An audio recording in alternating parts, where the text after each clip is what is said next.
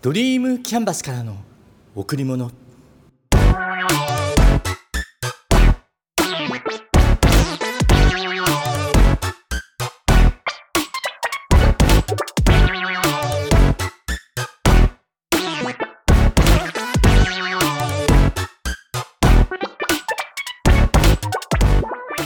皆さんこんにちは。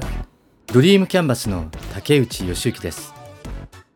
アップル製品が大好きでアップルを作ったスティーブ・ジョブズが大好きで今もアップル製品を好んで使っています。Mac、iPhone、iPad、Apple Watch うん。どれも絶対に手放せない必需製品必須アイテムです。Mac を使い始めたのは今から30年ほど前。お客様の会社にお伺いして仕事をしている時たまたまそのお客様の Mac を使わせていただいてうんもう一目惚れ。会社に戻って本社が複数台の Mac を持ってるってことを聞いて即貸してもらえるように交渉。うん。もちろん借りることができるようになって。あれからジョブズそしてアップル製品の虜になりました。今日のテーマ心が熱くなる。ここから入ります。なぜそんなにアップル製品が好きになったか。それはスティーブ・ジョブズが作った会社だから。先ほどお話ししたように最初は製品に惚れました。だけどその後スティーブ・ジョブズの存在を知って雑誌の記事でさらに深く知って本当に惚れました。そして2005年スタンフォード大学卒業生へ向けての伝説のスピーチ。本当にあのスピーチを初めて聞いた時は心が熱くなった。今回の放送でそのスピーチのお話をしたくて YouTube で久しぶりに聞きました。見ました。うん。やっぱほんと最高。スピーチの中では3つの話をしています。点をつなげること。愛と喪失。死。うん。大好きなジョブズの最高のメッセージ。皆さんにご紹介させていただきます。一つ目。点をつなげること。点と点とのつながりは予測できない。後で振り返って点のつながりに気づくのです。今やっていることがどこかにつながっていると信じてください。何かを信じてください。あなたの根性運命業。何でも構いません。その点がどこかにつながっていると信じていれば他の人と違う道を歩いていても自信を持って歩き通せるからです。それが人生に違いをもたらします、うん、点をつなげる。何かを始めた当初やってることに不安になる時ありますよね。今やっていること本当に意味があるのか？こんなことをやっていていいのかって。でもね自分が決めて今やっていること。うん。そのことに無駄なことってないと思うんです。今は点々バラバラかもしれない。でも未来それがつながって意味をなしている。今っていう時間は感じるための時間でもあります。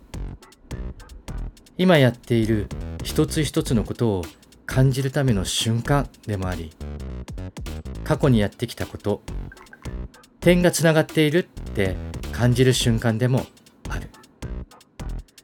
だからジョブズが言ったように今やっていることその点はどこかに必ずつながっているって信じるそう信じれば人に何と言われようが自信を持って歩ける。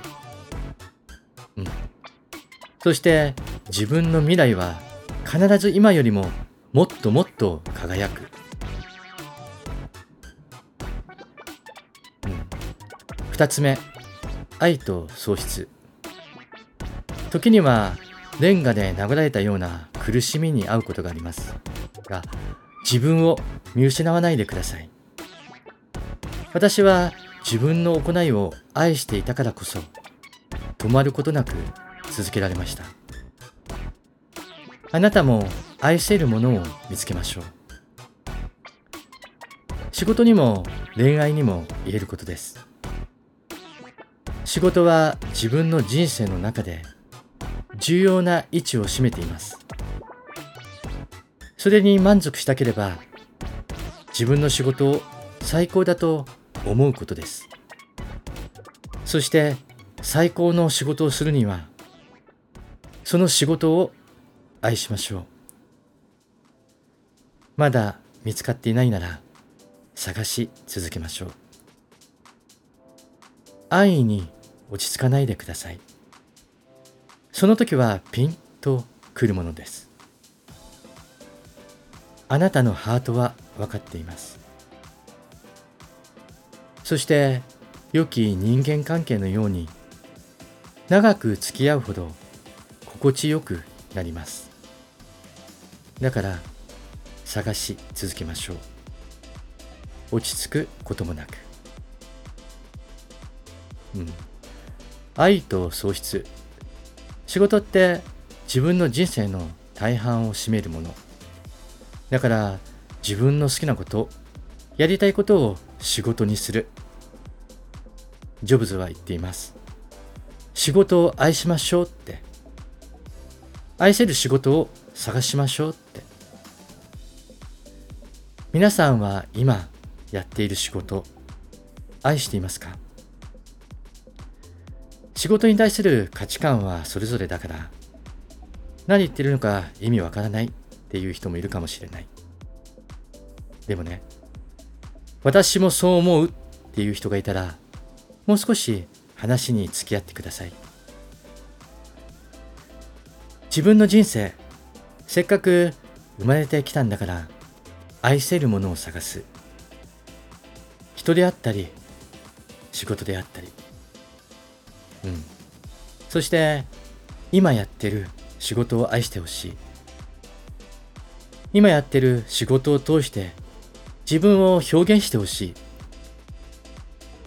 好きだからちょっと苦しいけど、今本当に苦しいけどやる。好きだから続ける。そんな仕事を一生の中で見つけましょう。最後3つ目。死。17歳の時に出会った言葉。毎日を人生最後の日だと思って生きよう。いつか本当にそうなる日が来る。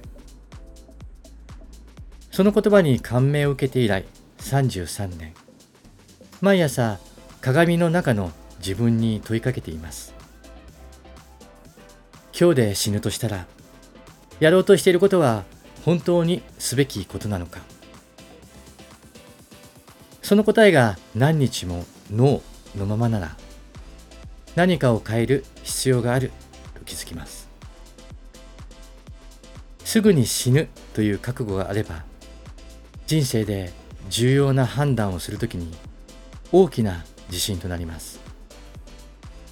なぜならほとんど全てのものは周囲からの期待、プライド、失敗や恥をかくことへの恐怖など、そういったものは死に直面すると消え去るからです。そこに残るのは本当に必要なものだけです。死を覚悟して生きていれば何かを失う気がするという心配をせずに済みます。あなたは初めから裸なんです。素直に自分の心に従えばいいんです。あなたの人生は限られています無駄に他人の人生を生きないことドグマにとらわれないでくださいそれは他人の考え方に付き合った結果に過ぎません他人の雑音で心の声がかき消されないようにしてください。そして最も大事なのは自分の直感に従う勇気を持つことです。直感とはあなたの本当に求めていることが分かっているものです。それ以外は二の次です。Stay hungry. Stay foolish. ハングリーであれバカであれ。私も常々そうありたいと思っています。うん。死ジョブズはこの時すでに膵臓がんだからこそ言葉に重みがあります。さらにジョブズがいない今。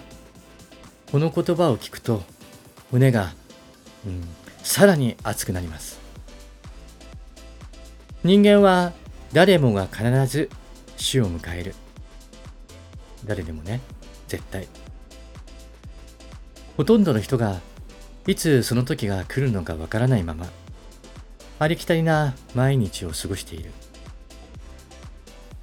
今日で死ぬとしたらやろうとしていることは本当にすべきことなのか。この質問に何て答えるだろう。皆さんは何と答えますか、うん、とかく人は人の目を気にしている。プライドがあって欲があって人と比較をしながら生きています。でもさ死んでしまったらそんなこと一切関係ない。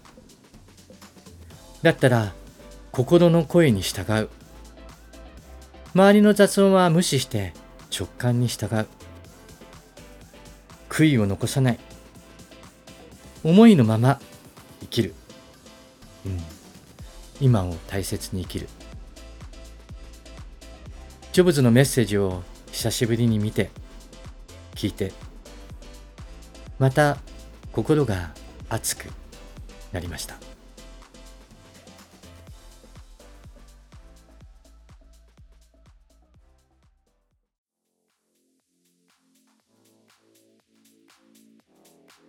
事前対応よく聞く言葉ですよね。私はやっぱ仕事柄なのか。違うか。性格からかな。細かいんですね。何かをするときに先のことを結構考えてしまいます。だから事前対応。自分ではしっかりしているつもりです、うん、事前対応って何のためにするのか。ここでは4つ挙げてみますね。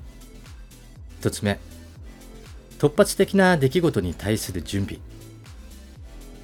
はっきり決まっていないこととか自分の知識の外側のことに対してはやっぱ予測不能なことが発生した場合に対処が難しくなる。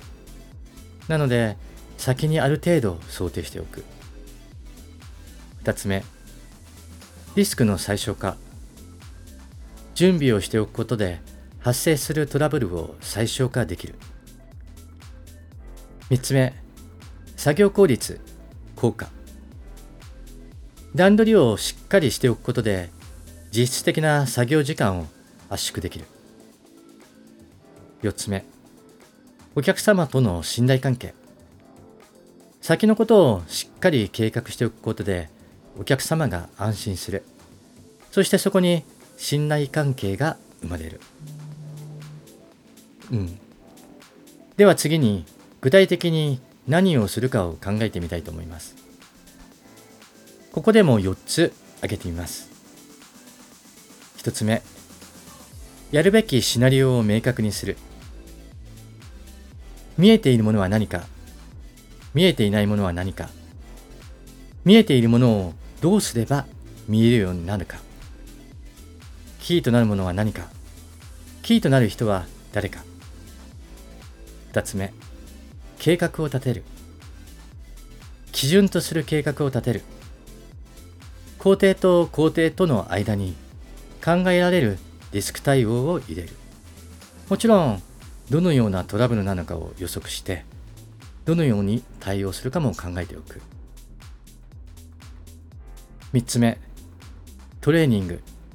必要な知識の習得。これ大切ですよね。知識がないものに対しては精度が低くなってしまいます。だから必要とされる知識をしっかりインプットしておく。そして使えるスキルのバージョンアップをしておく。4つ目密なコミュニケーション。社外や各ステークホルダーへのコミュニケーションを構築しておく。簡単に言うとそんな感じですかね。先日仕事上でトラブルがあってまさにこの事前対応ができていない状態で気づきっていうか行動できなかったことを反省しました。人を信じる任せるって大切ですよね。だけど自分の経験とか嗅覚から察知するっていうか気になったら自分が納得のいくまで確認をする。うん。しつこいかもなって思って入り込まず後でやっぱり。そうなるよりもしつこいかななんて考えないでシナリオを明確にしておく。それが事前対応なんですね。最近それを忘れかけていました。ここでもう一度見直せば。うん。大丈夫。問題ない。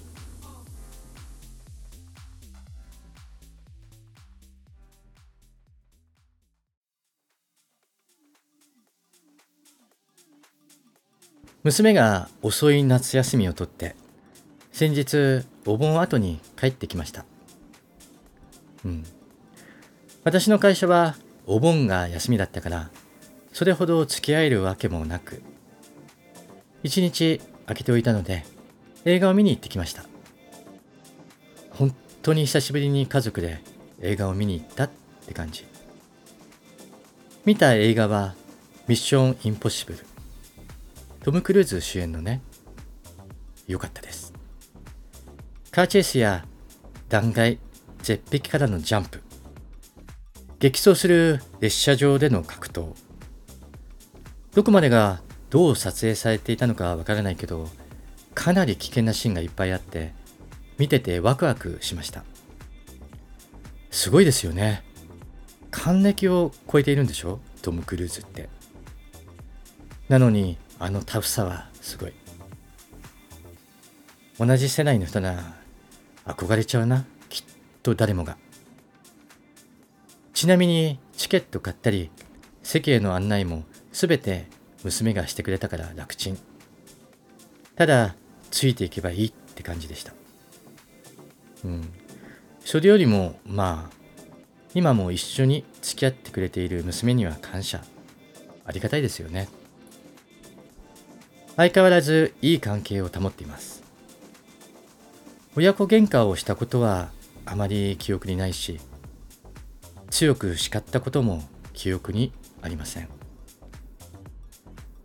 小さな頃から距離感が離れたこと多分ないですかね今24歳で年が明けてから25歳になりますいつか誰かを連れてきて紹介する時が来るんでしょうけど、うん。まだ先かな。今は仕事が好きで一生懸命だし、社会人2年目だからやっと楽しめる時期に入った。そんな感じ。うん。それにしても、7月の私の誕生日に送ってきたメッセージには笑いました。ちょっと笑い話と成長記録としてご紹介。仕事中ごめんね。素敵な一年になりますように。年々パパの考え方に追いついて、仕事のことも何でも語れるようになって嬉しく感じます。なんてね笑っちゃうでしょ？でも成長したなって思います。みゆも成長してきてるからパパもまだまだ現役で頑張ります。で私が返信したらパパに負けぬよう頑張ります。って戻ってきた。負けぬようだって。ね。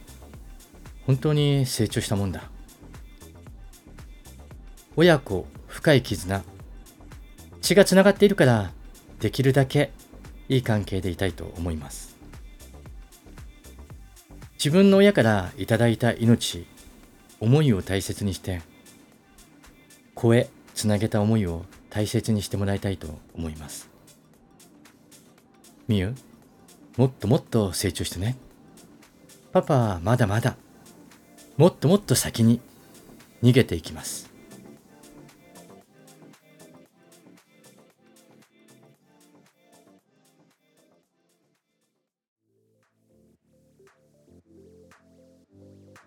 人間だから悩む時があります。人間だから苦しむ時があります。悩みや苦しみは人間らしい感情。自分自身を否定せず、その感情を受け入れましょう。どんな時でも決して一人になることはなくて、周りには温かさと優しさとがあって、素敵な人居心地のいい場所が必ずあります。今月の名言。人生は自転車に乗るようなものです。バランスを保つためには進み続けなければなりません。アルバート・アインシュタイン。人生で大切なのは前へ進んでいくということ。進み続けることでバランスを保つことができます。進むってことは成長進歩がまだまだできるっていうことで可能性はいくらでもあるってこと。時には立ち止まる時もあるかもしれない。だけど再び前へと進んでいきましょう。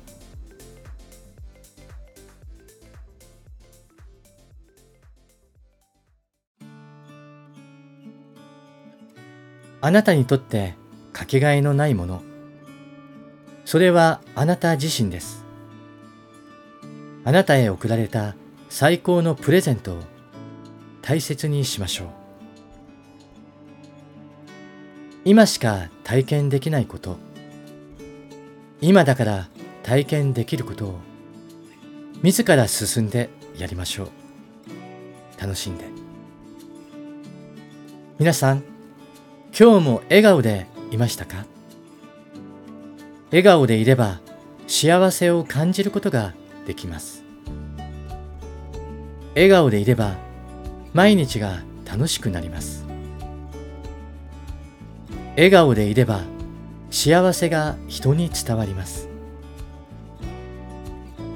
笑顔でいれば人と人とがつながっていきます。ドリームキャンバスからの贈り物今日はこの辺で。